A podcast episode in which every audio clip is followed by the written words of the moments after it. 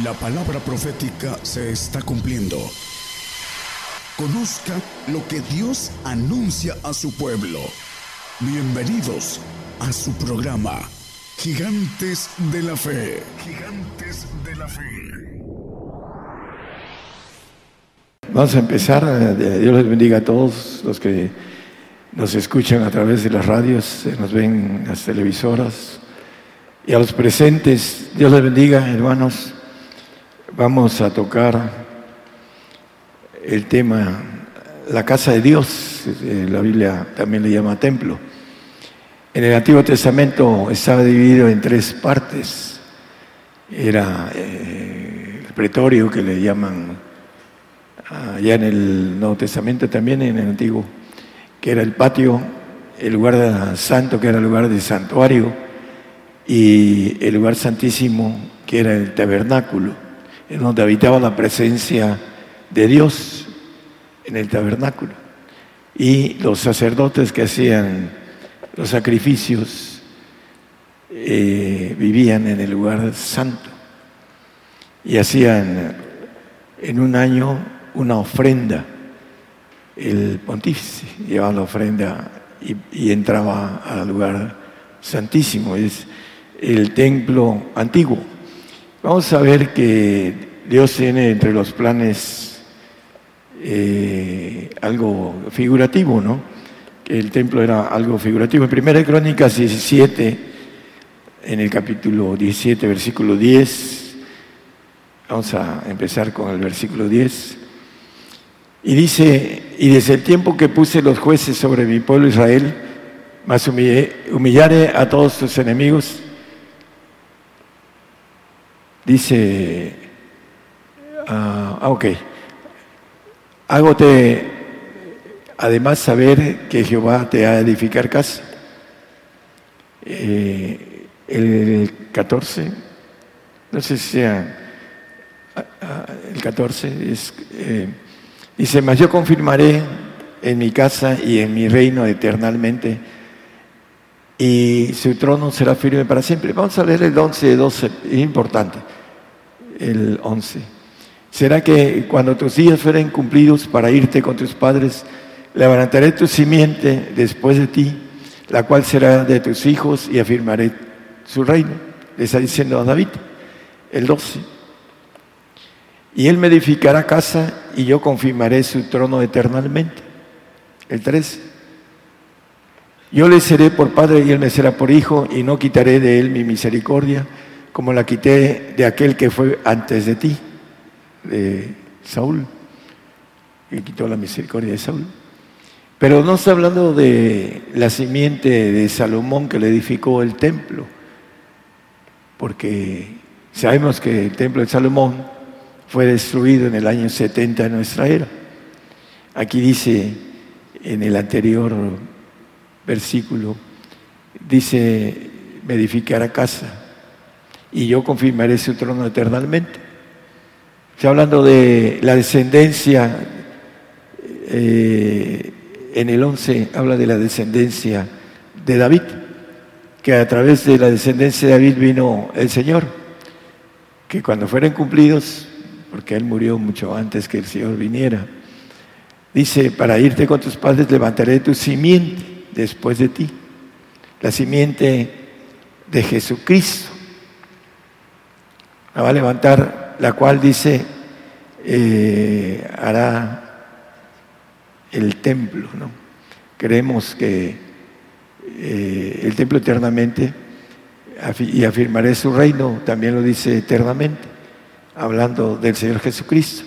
Y vamos a ver, eh, Dios tiene una casa, un templo en los cielos, que es su vivienda.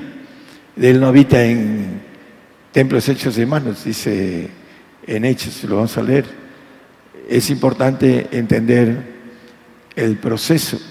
Viene el Señor y cambia el sistema que tenía anteriormente con el templo, que era de sacrificios y Además, no había oportunidad de tener lo espiritual, que ahora el hombre tiene. En aquel tiempo tenían el Espíritu de Jesucristo los ungidos, como David.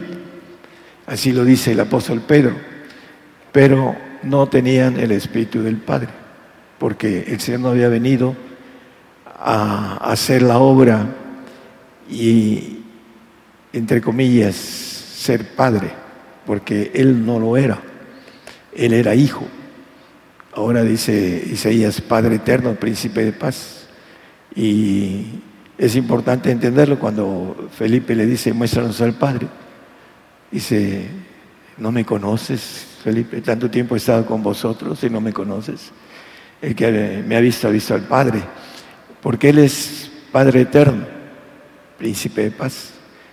El que no crea esto, que le borre a, a Isaías 9:6, esa expresión escrita por el profeta. Entonces, eh, el punto importante vamos a ir viendo que no solo el templo de Salomón fue destruido en el año 70 de nuestra era, también la Biblia dice que la tierra va a perecer. En el 5.18 de Mateo dice que ni un tilde ni una jota perecerá de la ley, pero maneja que la tierra sí. Porque de cierto os digo que hasta que perezca el cielo y la tierra, ni una jota ni un tilde perecerá de la ley hasta que todas las cosas sean hechas.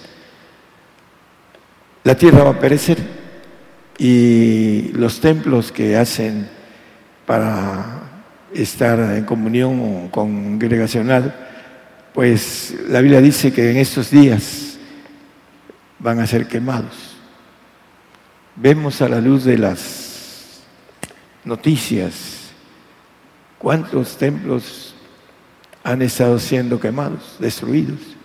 El que no se ha enterado de esto es porque no quiere, como el avestruz, meter la cabeza en el hoyo y no ver que viene la fiera a comérsela. Así es el cristiano.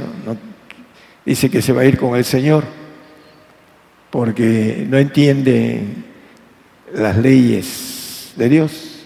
El cristiano carnal cree que se va a ir en el arrebato, pero está establecido por la ley que muramos, dice la palabra. Reyes 11.4, hablando de Salomón, no solo hizo el templo del Señor, de Dios, Salomón era viejo, sus mujeres inclinaron su corazón a dioses ajenos. Y su corazón no era perfecto con Jehová su Dios como el corazón de su padre David. El 6 y 7 para no... E hizo Salomón lo malo en los ojos de Jehová y no fue cumplidamente tras Jehová como David su padre. El 7. Entonces se edificó Salomón un alto a Chemos, abominación de Moab, en el monte que está enfrente de Jerusalén, y Molot, a Molot abominación de los hijos de Amón y, adoró, dice, eh, no sé si es el siguiente, dice que adoró, e hizo que todas sus mujeres extranjeras, las cuales quemaban perfume, sacrificaban a sus dioses, y él adoró los templos de sus mujeres. Adoró a otros dioses, creo que es el 9, ¿no? no recuerdo. Enojóse Jehová contra Salomón por cuanto estaba su corazón desviado de Jehová Dios de Israel, que le había aparecido dos veces y le había mandado acerca de esto que no siguiese dioses ajenos, mas él no guardó lo que le mandó Jehová. Él adoró en los dioses, en los templos de Molop, de, los, lo que leímos, le hizo templos a sus mujeres.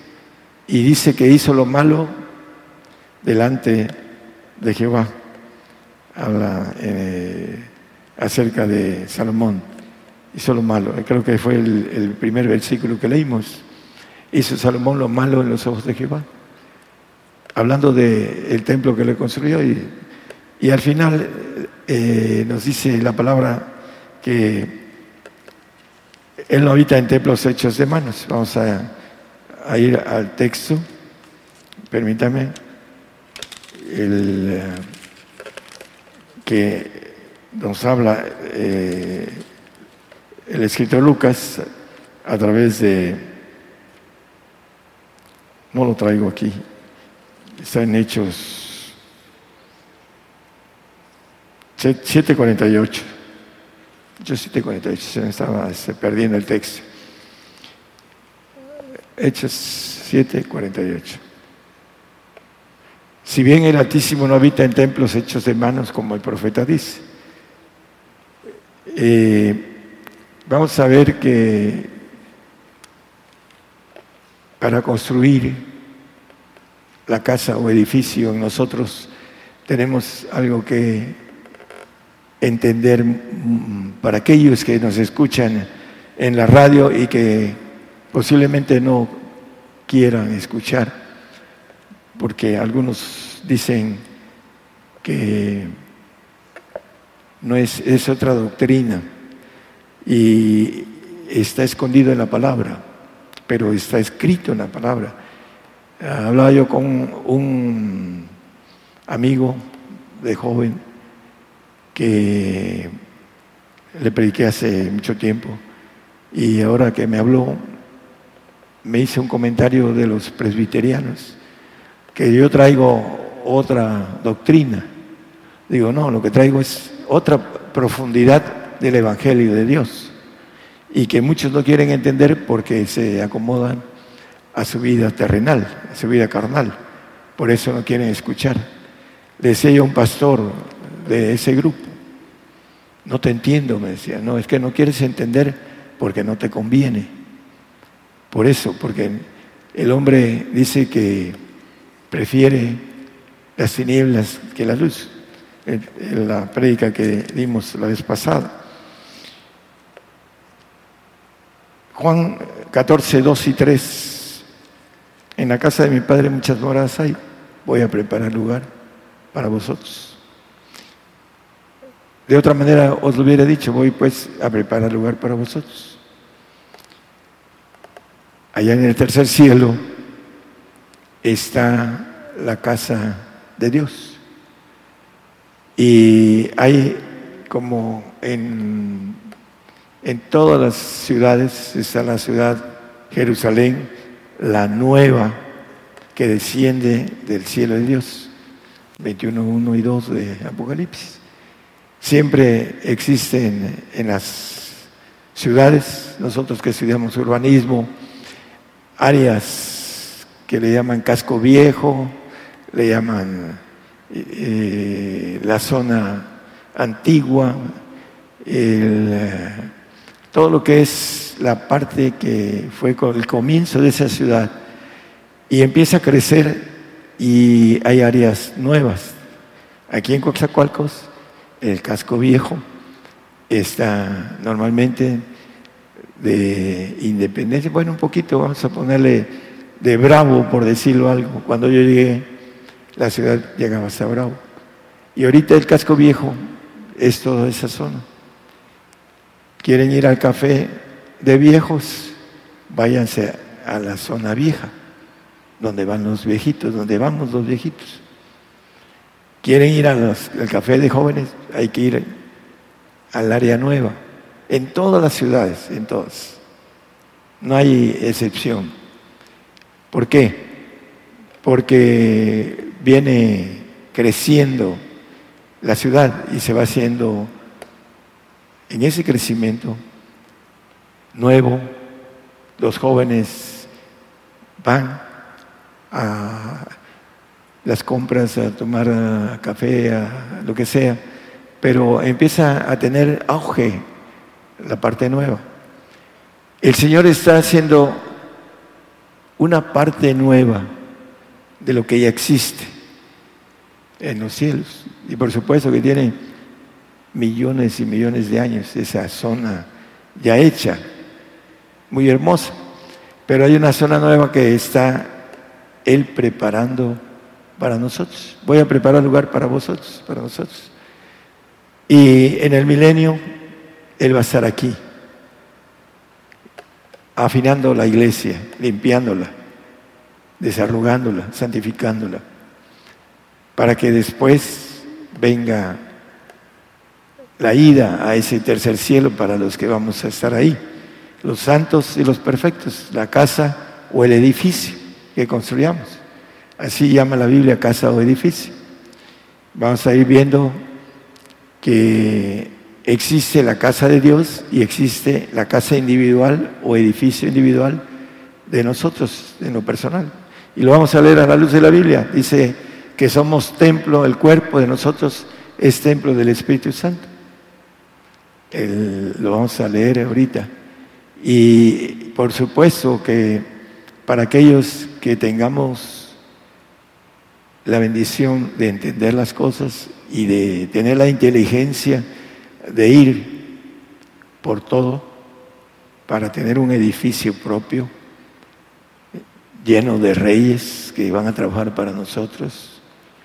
Eso es entender lo espiritual. Y por supuesto que el Señor es, nuestro rey de reyes, pero ese es el punto de cada uno de nosotros tenemos qué es lo que vamos a edificar, una casa o un edificio, o nos vamos a al paraíso aquellos que van a ser salvos y según lo que hayan hecho la obra dice que será pasada por fuego y será recompensada si pasa ese juicio que le llama fuego para que pueda tener una residencia o una casita Infonavit ahí en el paraíso. Aunque lo diga uno de broma, es una verdad.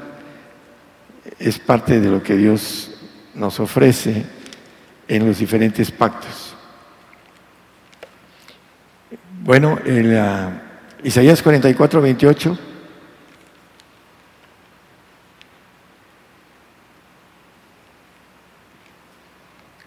que dice de Ciro, es mi pastor y cumplirá todo lo que yo quiero, en diciendo a Jerusalén serás edificada y al templo serás fundado en el milenio.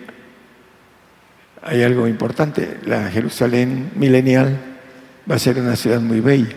El Señor, el arquitecto del universo, va a estar ahí. Y va a ser algo muy bello, va a ser la, la ciudad élite de todo el mundo. Ahí va a estar el Señor.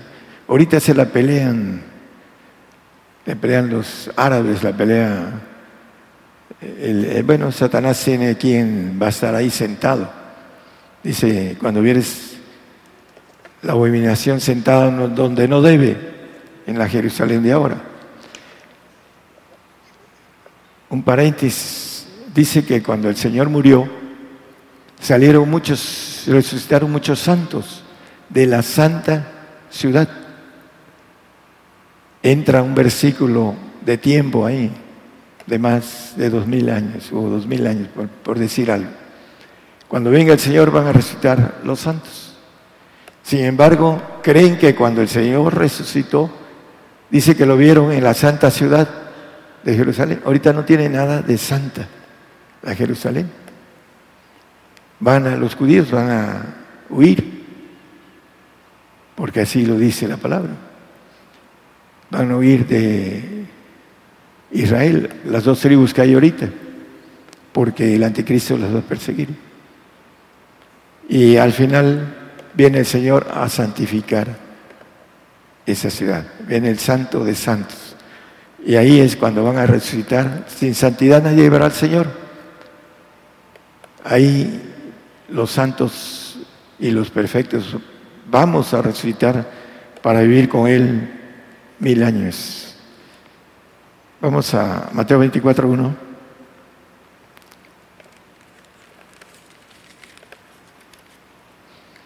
Y salido Jesús, íbase del templo y se llegaron sus discípulos para mostrarle los edificios del templo. Los edificios del templo. ¿Será que el templo tenía muchos tenía edificios? Está diciendo algo de lo que es en el tercer cielo el templo de Dios o la casa de Dios. Hay muchos edificios. Y no vamos a hablar de, de que yo he estado ahí y los he visto. Vamos a hablar de que la palabra nos dice que ahí va a haber muchos edificios. Aquel que construya un edificio tendrá su edificio. Vamos a, ver unos textos con relación a esto. Tiene que ver con la gloria que nos ofrece el Señor.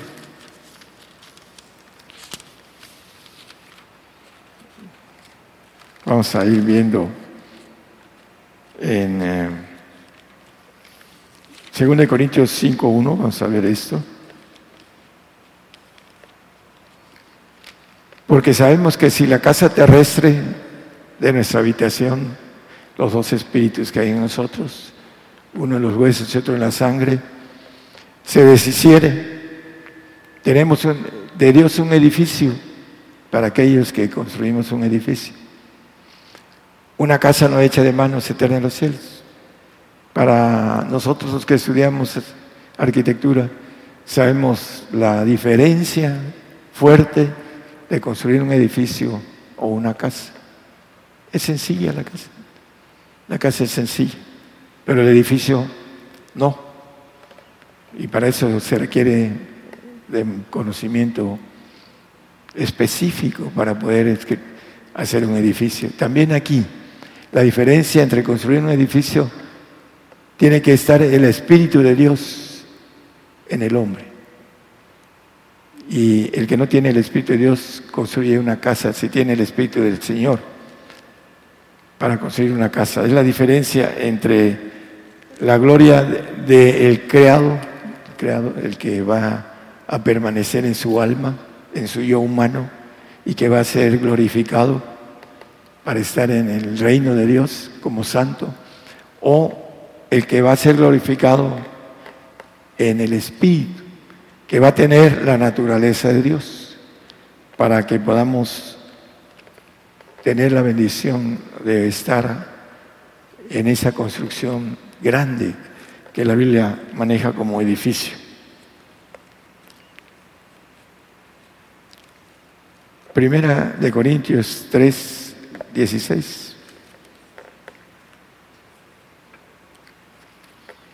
¿No sabéis que sois templo de, Dios y que el Espíritu de Dios mora en vosotros? Los tres. El Espíritu Santo, el Espíritu del Hijo, el Señor Jesucristo y el Espíritu del Padre. La Biblia llama Espíritu de Dios. Lo hemos leído muchas veces en Romanos 8:9, que si nosotros no estamos en la carne, sino andamos en el Espíritu de Dios. Si es que el Espíritu de Dios mora en vosotros, y si alguno no tiene el Espíritu de Cristo, el tal es Él, de manera particular. Tenemos que tener los tres para manejar esta parte que nos dice el apóstol Pablo, eh, que el cuerpo, hablando de que el Espíritu de Dios mora en vosotros, el 17, bueno, dice que destruirán. Si alguno violara el templo de Dios, Dios destruirá el tal, porque el templo de Dios, el cual sois vosotros, santo es. Hablando todavía aquel que va a conseguir el Espíritu del Padre, que tiene el Espíritu del Hijo. Es importante entenderlo de esa manera. Apocalipsis 21, 22, vamos a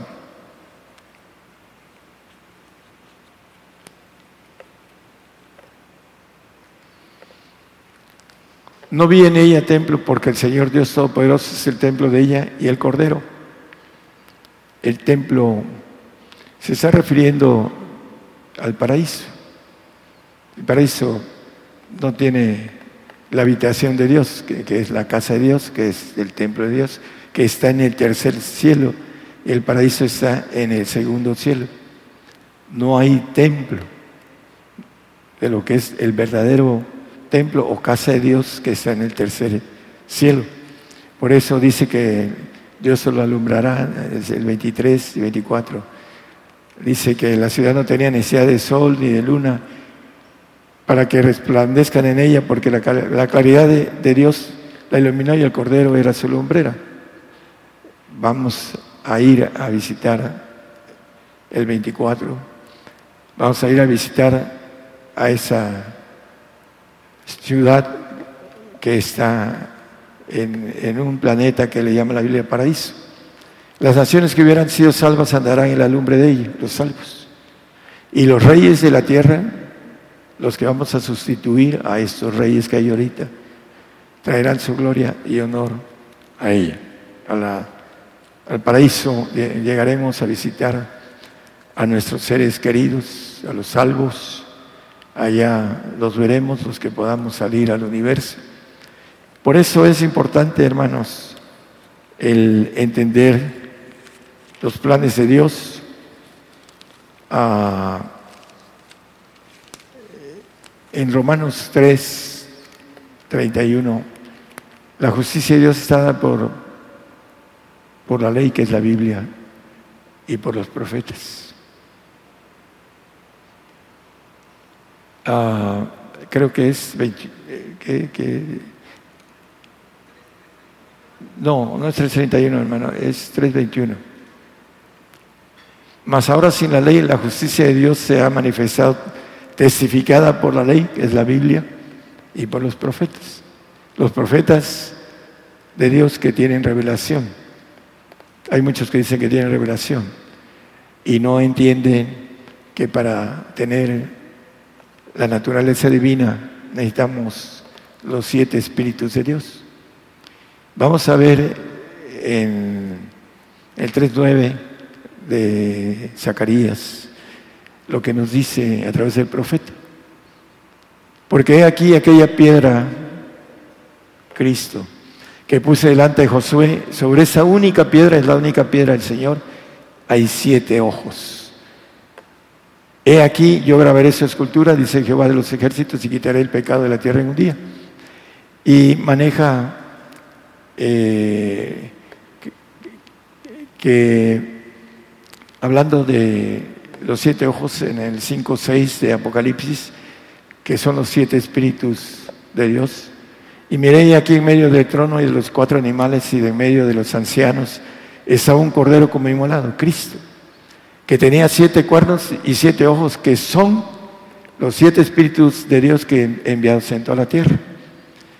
Y en Zacarías, el 3.7 de Zacarías yendo hacia atrás, Así dice Jehová de los ejércitos, si anduvieres por mis caminos y guardares mis ordenanzas, también tú gobernarás mi casa, la casa de Dios.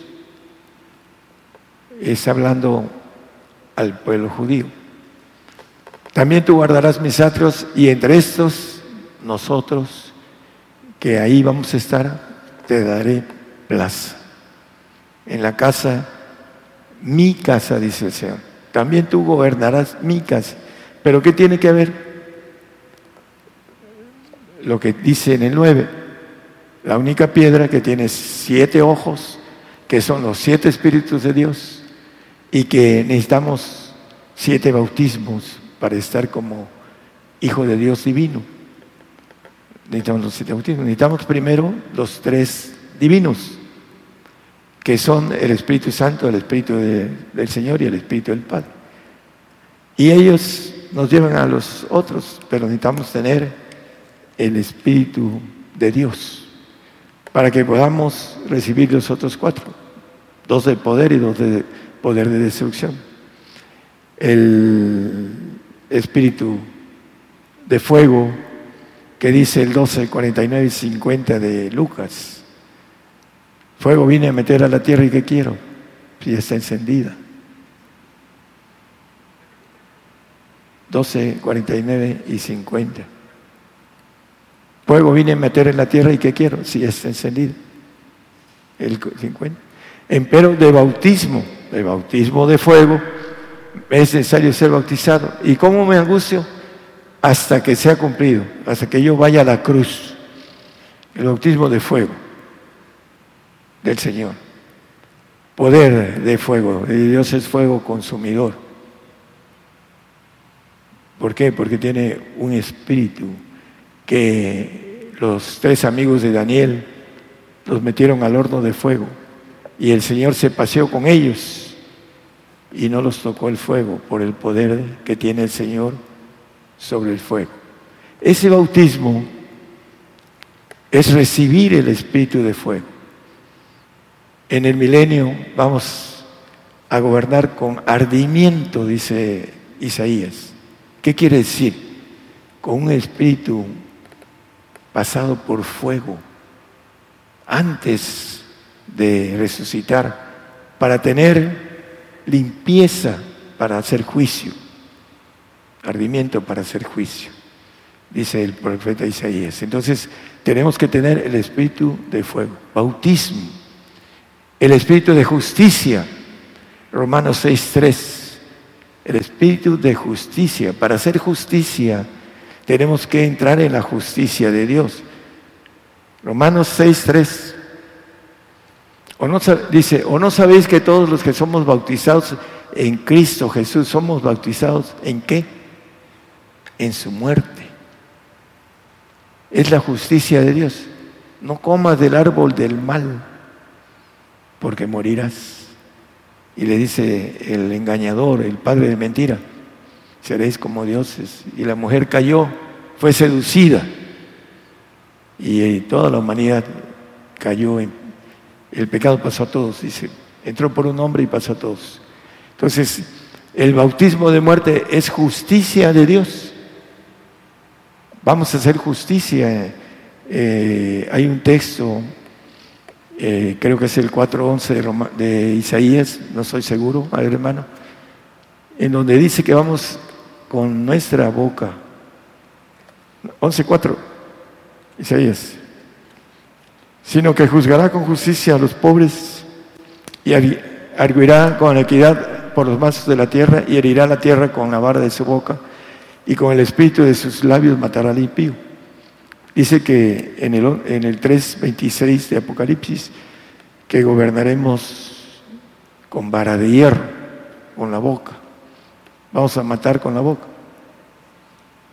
Vaya usted y dígale a una planta y maldígala si tiene el poder de Dios y se va a secar.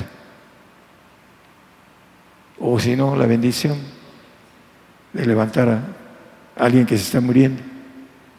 Pero ese es otro espíritu. E, este es, hablando al que hubiera vencido, dice yo, yo le daré que el 26, 2.26 por favor, hermano. y después el 27. Al que hubiere vencido y hubiere guardado mis obras hasta el fin, yo le daré potestad sobre las gentes, el vencedor. Dice que nos va a ser reyes y sacerdotes y reinaremos sobre la tierra. Y el 27 la reirá con vara de hierro, la boca.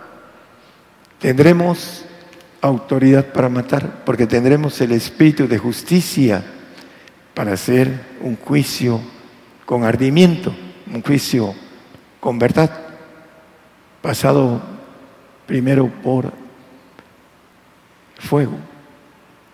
Esa prueba de fuego que dice el apóstol Pedro, que es más preciosa que el oro, dice nuestra fe, sea probada con fuego. Vamos a entrar al bautismo de fuego para obtener el cuarto Espíritu de Dios. Y después el bautismo de muerte. La mayoría de cristianos no quieren la muerte porque están conformes con la vida terrenal aman la vida terrenal y algunos le dan a sus hijos bienestar terrenal. Va a ser difícil que los niños que están bien quieran morir por el Señor, porque no los han enseñado a padecer por el Señor. Entonces va a ser difícil. Y más ahora que las leyes están marcando las cosas para las almas, para que sean devoradas por el diablo aún los pequeños. Aquellos padres que todo le dan a los hijos van a tener problemas por causa de darles una vida agradable. No van a querer morir, van a querer quedarse. El problema es que viene el tiempo en donde los hombres van a pedir la muerte. Aquellos que apostaten, que no entiendan el camino para la grandeza que el Señor nos ofrece. El camino de los grandes, dice Jeremías 5, 4 y 5. el camino del juicio de Dios. Dice el 5.5, me iré con los grandes, dice. Irme a los grandes, a ser un ser inmortal, que para creerlo hay que esforzarse, caminar y caminar y caminar y seguir caminando hasta tocarlo, hasta entender que es una verdad. Mientras no haya el esfuerzo, no pasa nada. Y la carne que es incrédula no cree esas cosas. Por eso, no, cuando vengan y cuando estén presentes delante de Dios, se van a arrepentir por no haber esforzado para tocar esa casa que es una casa inmortal de manera personal y la casa de Dios que es el reino que hay muchas cosas que podríamos decir de la casa de Dios pero no nos alcanza el tiempo.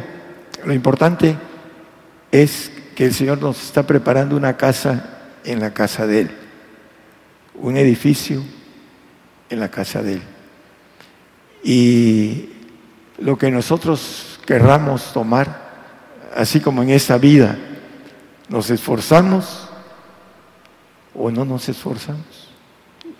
Y no tenemos, a través de la falta de esfuerzo, no tenemos las cosas que otros obtienen. Una maestría o un doctorado de una carrera. Algunos ni siquiera quieren estudiar una carrera porque no esforzarse y otros que estudian la carrera no quieren el doctorado, que es la excelencia de una profesión.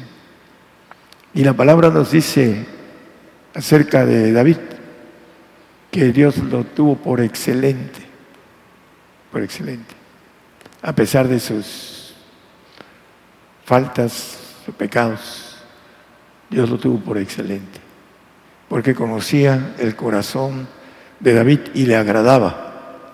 Eso es muy importante. La casa, vamos al siguiente versículo de Romanos 3, creo que es el 4 o 5, hermano, que habla de la resurrección. Leímos el 3, 4. Es 6, 4, disculpe, ¿eh? es 6, 4 de Romanos.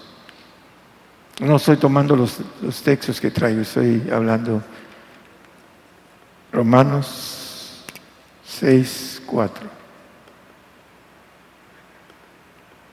Porque somos sepultados juntamente con Él a muerte por el bautismo de justicia.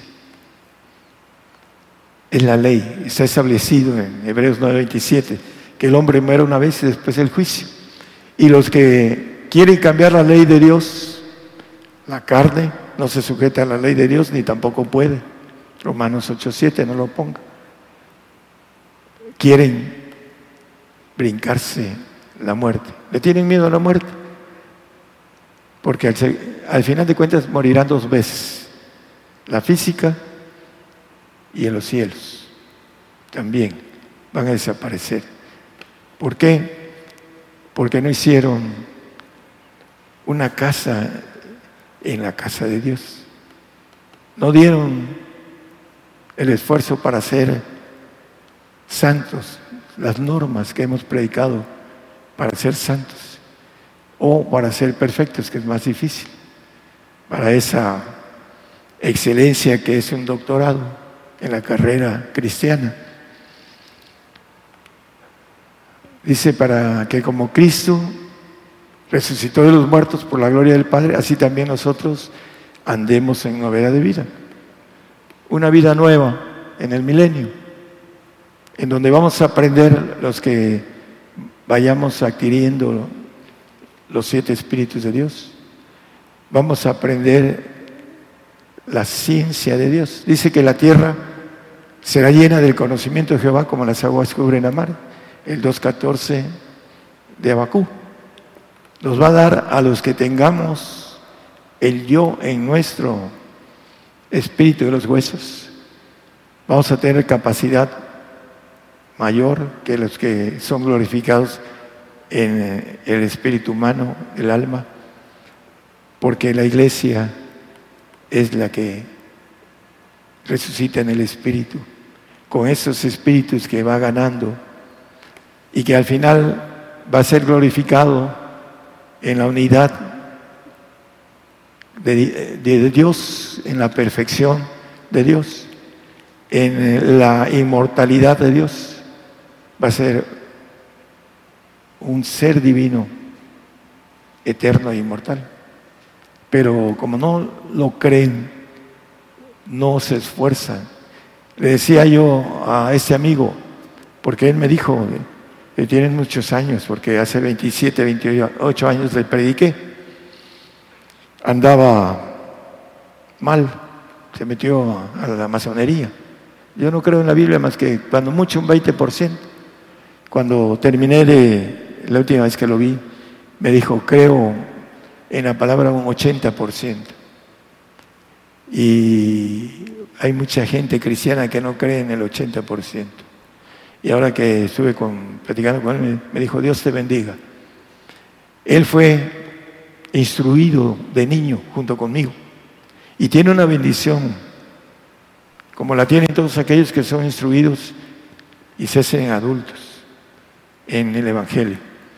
Instruye al niño en su carrera y aun cuando fuera viejo no se apartará de ella. Es una ley divina, una ley. No se apartan Ahí está regresando, me buscó. Yo no sabía cómo encontrarlo. Él fue el que me buscó, me llamó. Yo sé que son esos tiempos últimos. Y me dice, quiero juntar a mi hermano para que platiquemos. Es otro hermano. El más chico ya se murió. Le murieron sus padres. Entonces, el Señor, yo sé que el Señor le tiene misericordia. Y de esa manera, hermanos, nosotros podemos ayudar a salvar muchas, muchas almas cuando tenemos la entrega completa. Mientras no tenemos entrega completa, no tenemos virtud completa.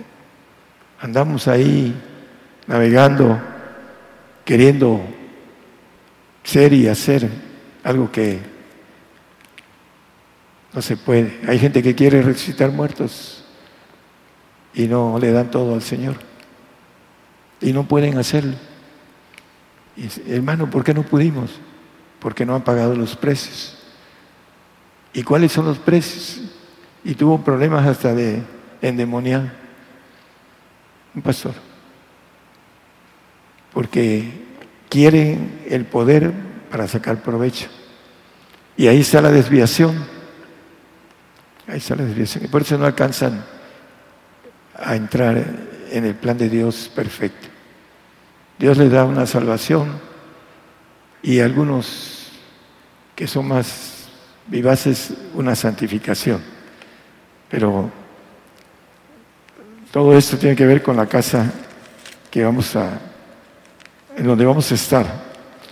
Primero Pedro 2.5, vamos, vamos a ir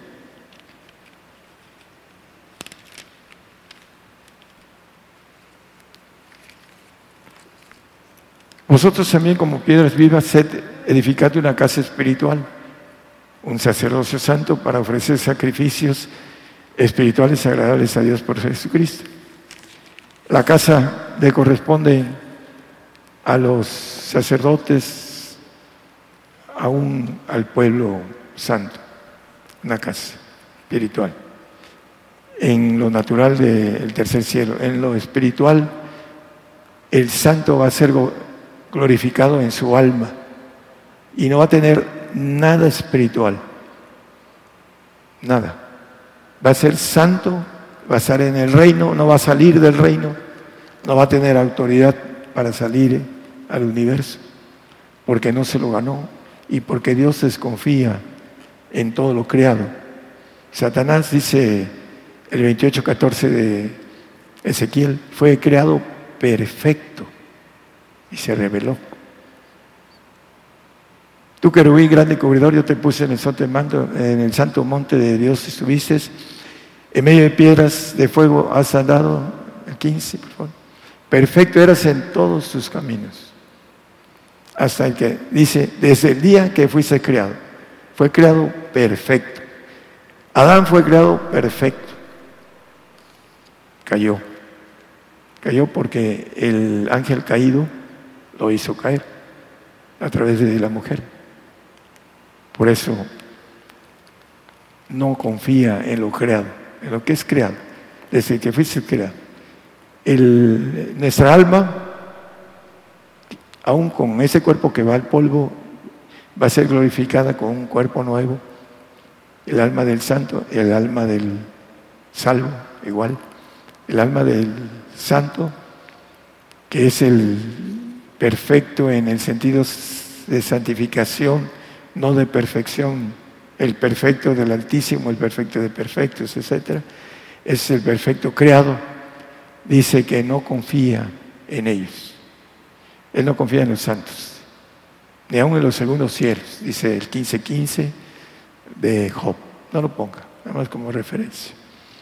Por esa razón, hay una diferencia entre el que entrega todo al Señor, su vida, todo, es todo. A veces el hombre no quiere entregar su gloria, la mujer. Oye, sacrifícamela. Hay unos dicen con gusto, claro que sí, hasta con la risota, es broma. ¿Cuánto? De ¿Quemada o puñaleada? No, pero hay, hay otros que no.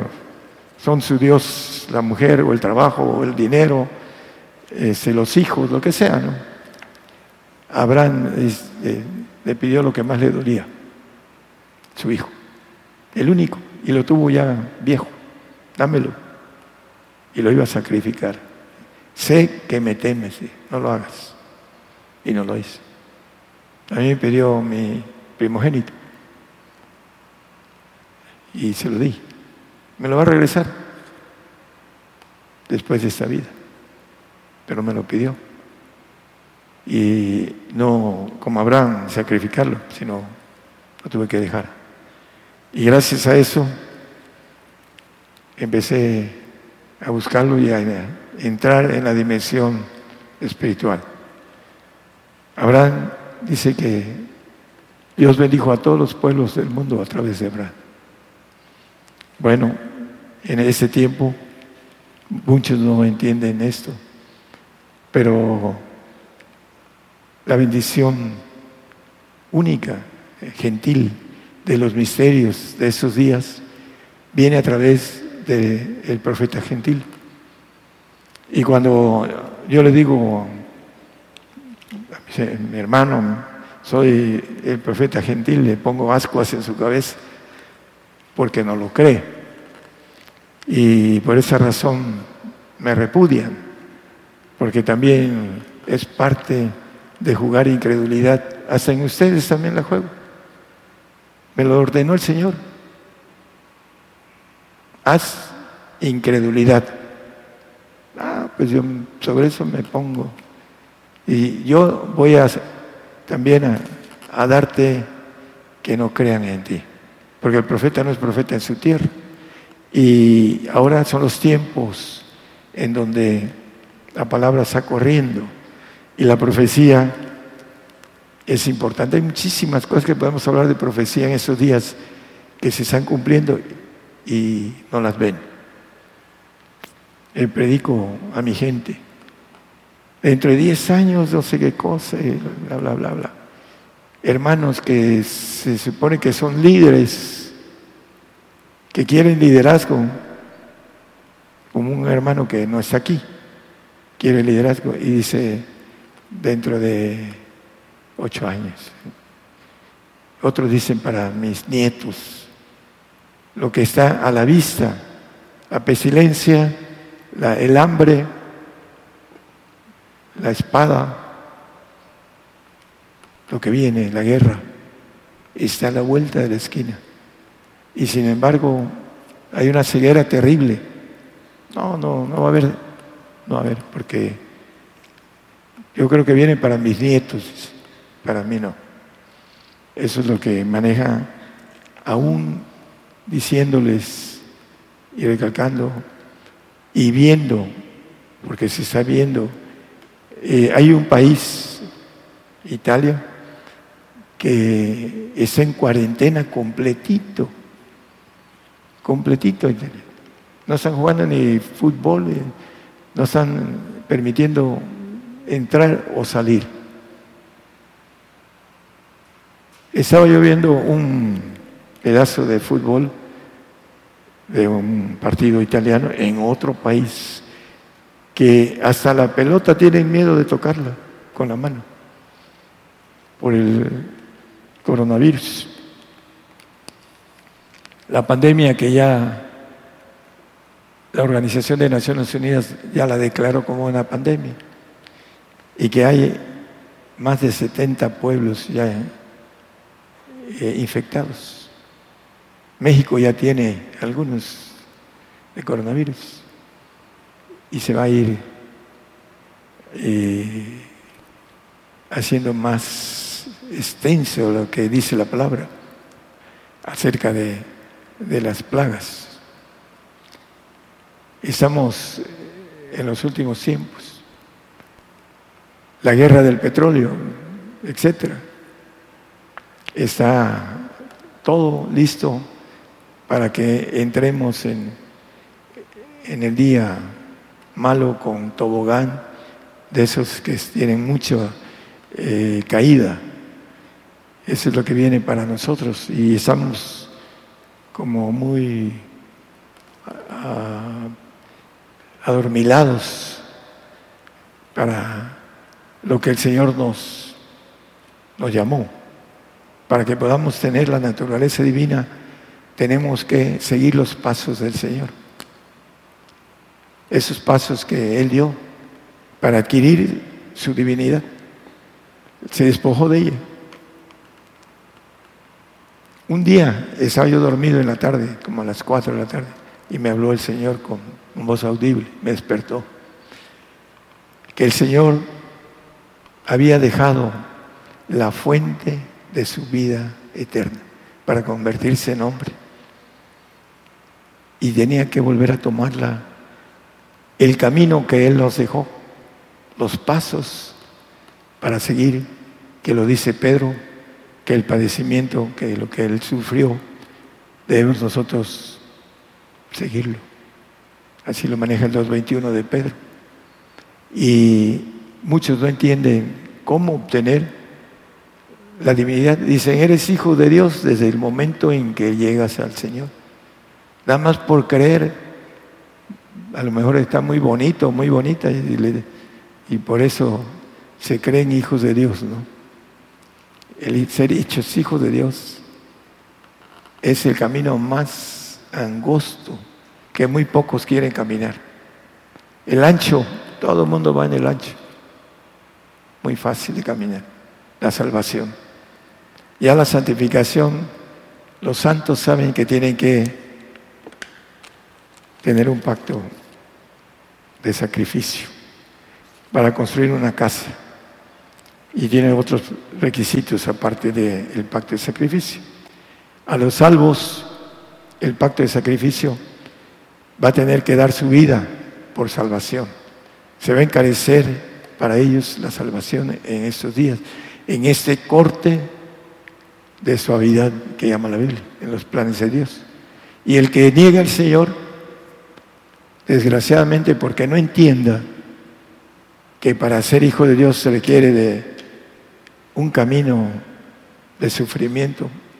Me conviene padecer mucho, dice el 16:21.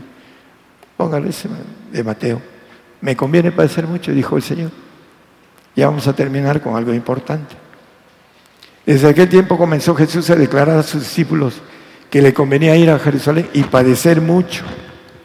Le convenía, siendo Él Dios y habiendo creado los cielos y la tierra, así lo dice la palabra, habiendo creado al hombre, vino a ponerse en manos de su criatura y su criatura lo, deformó el rostro. Dice que sin atractivo, machacó el rostro, los, uh, le llama el Señor los perros de esos días, que no eran más que cristianos falsos, que me quieren matar. ¿Quién te quiere matar? ¿Qué demonio tienes? Lo querían matar y lo mataron, porque estaba escrito y no entendían la palabra. Pero le convenía mucho. ¿Por qué le convenía mucho? Porque el Señor era ángel de Jehová Todopoderoso en los segundos tronos, como un ángel todopoderoso. Y cuando plantearon hacer al hombre, ya después de que hubo la rebelión de ángeles, una tercera parte, entonces creó al hombre para llenar esa parte faltante de supervisión, pero de una manera mucho más óptima acerca de hacer ángeles todopoderosos como Él. La gloria que me dice yo les he dado. Pero Él tiene otra gloria. Él le convenía porque dice al que venciere, yo le daré que se siente conmigo en mi trono para, como yo he vencido, me he sentado en el trono de mi Padre. Él ahorita es el segundo de todos los ancianos. Es el segundo. Está sentado a la diestra del anciano de ancianos, del Padre que llama la Biblia, porque todos son padres en, el, en el, los tronos primeros, los 24 ancianos, que no son 24, son una representación de gobernación, son muchos. Ahí está el anciano, el juez de jueces, el padre de todos los ancianos, y el Señor está como segundo. Y va a tener un ejército propio el Señor, que llama la Biblia cuerpo de Jesucristo. Por eso es mayor que todos los ancianos, menos el que decide todo, el Padre que nosotros lo conocemos y que todos los ancianos son padres, todos. Cuando hay una pregunta de Juana que le dice el anciano, Señor, y tú lo sabes, ¿quiénes son esos que han salido de grande tribulación? Y dice, por esto, porque han salido de grande tribulación, están sentados en el trono de Dios. Ahí el 7, 13, 14 y 15 de Apocalipsis, nada más apúntenlo no lo pongan. Él vino porque cuando le hicieron los miles, son miles hermanos, cuando el Señor estaba yendo a la cruz, antes de, llegar a la cruz, le dijo a Pilatos, yo puedo rogar al Padre y el Padre me daría doce legiones de ángeles de ángeles todopoderosos, no creamos, de todopoderosos, 72 mil ángeles como el Señor. Dios es un ejército en gran, de extremo, y lo dice por toda la Biblia. Y me decía un ingeniero civil, hermano, dice, ese texto lo leí una y otra vez y otra vez, y no lo vi millones de millones y se estaban delante de él. Y miles de miles le servían. Hablando de los que están en la cúpula todopoderosa. Son millones y millones los creados. Pero dice Daniel, miles de miles. Hablando del ejército todopoderoso. Un día vamos a estar delante de ellos. Yo he visto el ejército caído. He visto el ejército del Señor en los cielos. He visto muchas cosas, pero ese es algo personal. Pero nos vamos a encontrar en el otro umbral, todos. El alma no muere, muere el cuerpo, vuelve al polvo. Brincamos para allá y ahí sí, ay caray, sí es cierto. ¿Por qué no le puse atención a la vida después de esa vida. Me gustó la, inmediata y, le di vuelo a la hilacha, como se dice aquí en México. y no quiso hacer lo que tenía que hacer. Buscar y buscar y encontrar. Porque el que busca, haya. El que llama, se le abre. El que clama, se le responde. Son leyes de Dios. Pero como no las queremos hacer, no obtenemos el toque divino de parte de Dios. Para terminar, hace años iba ir a construir una obra en Catemaco. Y fui con una persona cristiana y me puso como a las seis y media de la madrugada un programa americano. Y estaban cantando Jerusalén. Y yo la tocaba yo esa me encantaba esa pieza. Jerusalén la hermosa, un tipo vals muy bonito. Y era un, orquestón y me llegó. Pero el, el que iba a predicar, ya no, digo su nombre, dice, el Señor me habló anoche. Así que presumido y le habló anoche de ello. Viniendo de una iglesia amarrada en la carne, y dije algo que yo no entendía. Y pasó unos años y encontré el camino para que el Señor hable.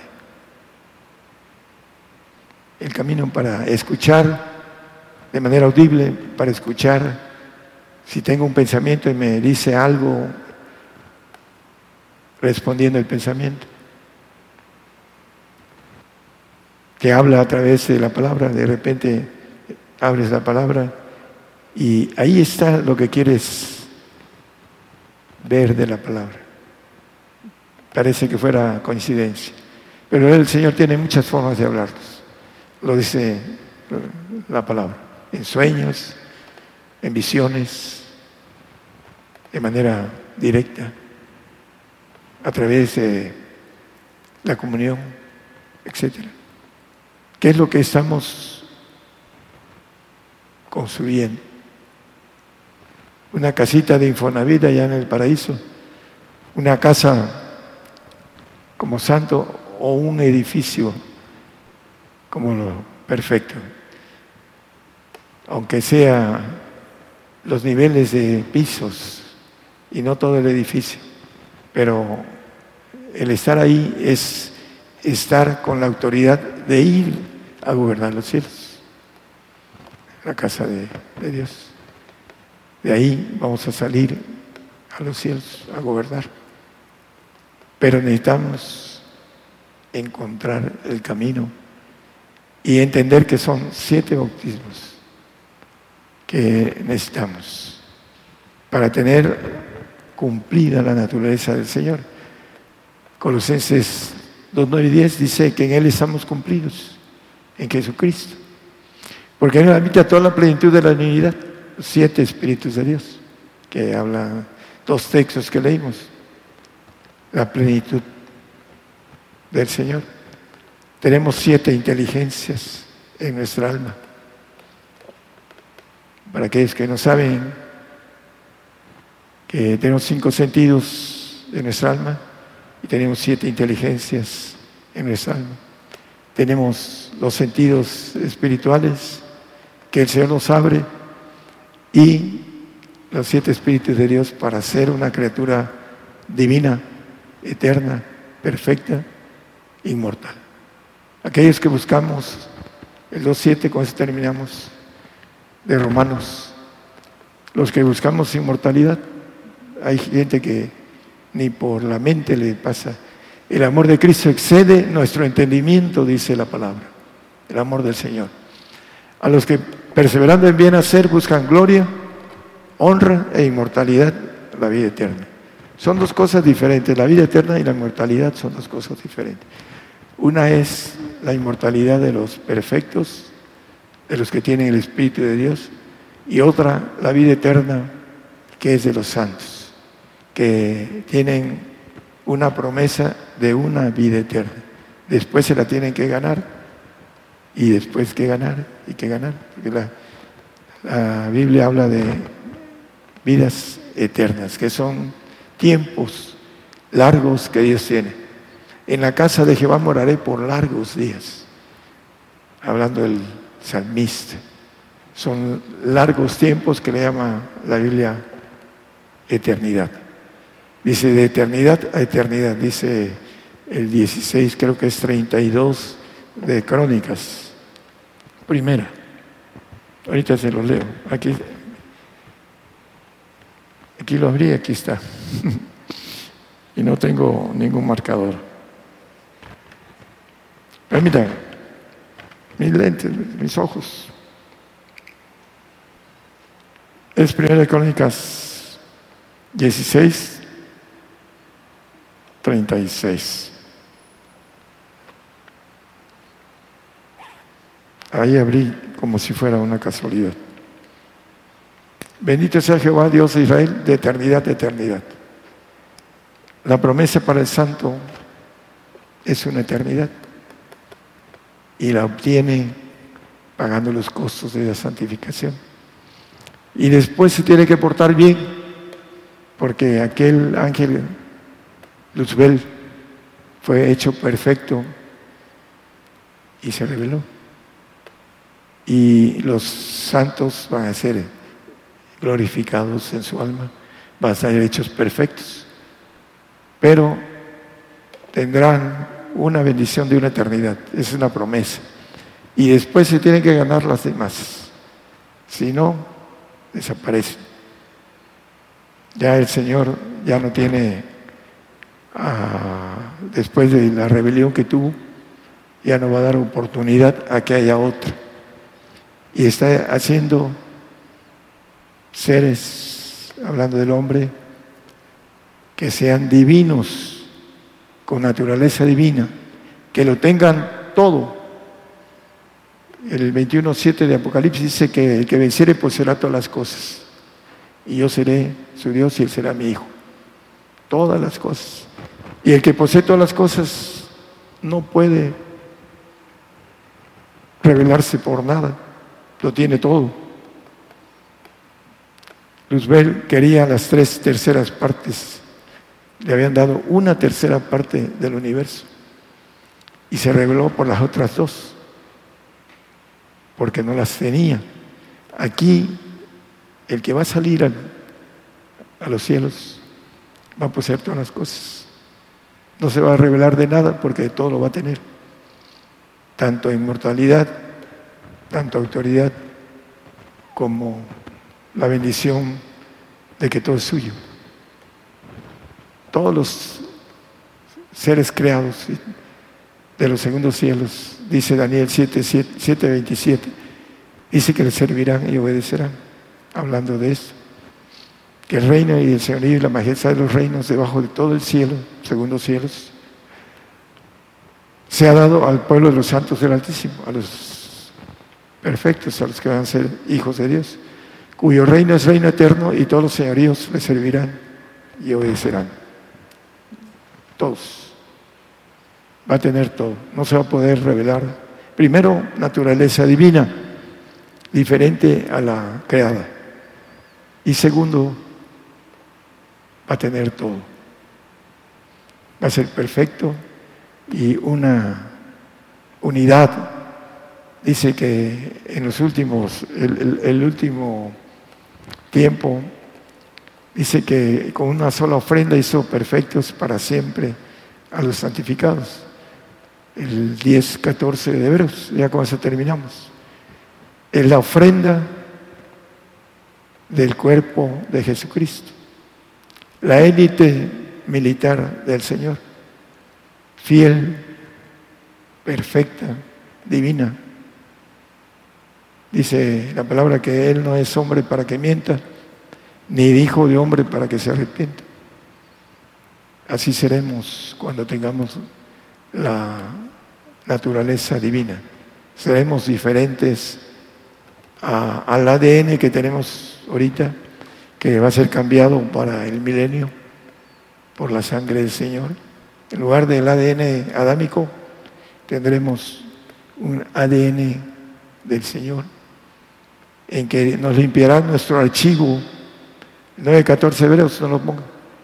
Limpiará nuestra, la sangre de Jesucristo nos va a limpiar nuestro código de ADN de nuestro archivo que tenemos ahorita, maligno. Ahí dice la palabra que del corazón salen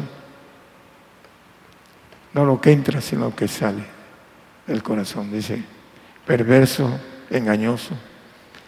Es por el ADN que tenemos desde nuestro padre Adán y que por eso somos castigados para obtener un ADN perfecto del Señor. Por eso vino a derramar una sangre no adámica. Nació en el proceso de un vientre de una virgen y su sangre es una sangre perfecta. Y vamos a hacer esa transfusión. Cuando dice el Espíritu de vida en Cristo Jesús entró en ellos y se alzaron, hablando de la resurrección de los huesos. Vamos a resucitar con el Espíritu de vida que es en Cristo Jesús para obtener una bendición de brincar al Espíritu o quedarnos en el alma, dependiendo de el pacto hagamos. Es importante que entendamos el plan de Dios, que es muy grande y que vale la pena esforzarnos a obtener. El grupo tiene una bendición, hablando del grupo, de obtener ese plan de Dios de perfección. Pero también el que no lo tenga se va a arrepentir después de esta vida. ¿Por qué no alcancé esta bendición tan grande? Por no esforzarme, por esa razón. Por no entender, bueno, en lo humano no entendemos. Tenemos que empezar lo divino para ir teniendo discernimiento espiritual. Mientras no hagamos eso, no hay discernimiento. Dice que el hombre animal, somos animales racionales, dice que no percibe lo espiritual. Se ha de examinar espiritualmente. Queremos formar un edificio. Bueno, pues hay que estudiar arquitectura del universo.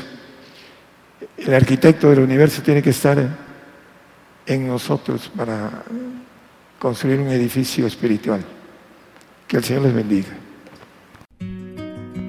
Por el día de hoy hemos conocido más de la palabra profética más permanente que alumbra como una antorcha en un lugar oscuro hasta que el día esclarezca y el lucero de la mañana salga en vuestros corazones. Esta ha sido una producción especial de Gigantes de la Fe.